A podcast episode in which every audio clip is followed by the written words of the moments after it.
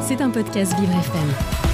Vous n'êtes peut-être pas au courant, mais dans deux mois, les plus grandes joueuses du ballon rond se retrouveront pour la Coupe du Monde. Si vous ne le saviez pas, c'est normal, la France fait partie des pays européens comme l'Italie, l'Espagne ou le Royaume-Uni à ne pas avoir encore acheté les droits télévisés pour cette compétition. Et dans un pays où le football est le sport le plus populaire et le plus pratiqué, cette absence de visibilité fait tâche.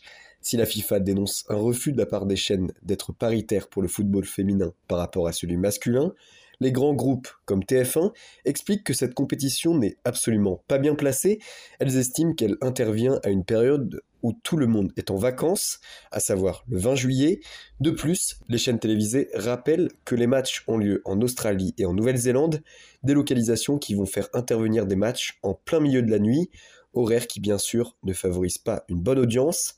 Avec ces différents arguments, les chaînes ont fait des offres pour le moins légères.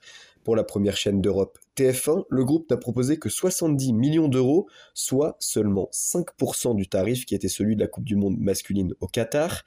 Du côté du ministère des Sports, il est jugé inconcevable qu'il n'y ait aucune diffusion de ce mondial, même si elle souhaite se placer uniquement en arbitre. Amélie Oudéa Castera, la ministre des Sports, a indiqué souhaiter que la FIFA soit un peu moins gourmande et que les chaînes augmentent leur mise. Un appel qui n'a pas encore eu d'écho, mais qui pourrait accélérer le processus. En tout cas du côté de la FIFA et des chaînes TV, pour l'instant, on se renvoie la balle. C'était un podcast Vivre FM. Si vous avez apprécié ce programme, n'hésitez pas à vous abonner.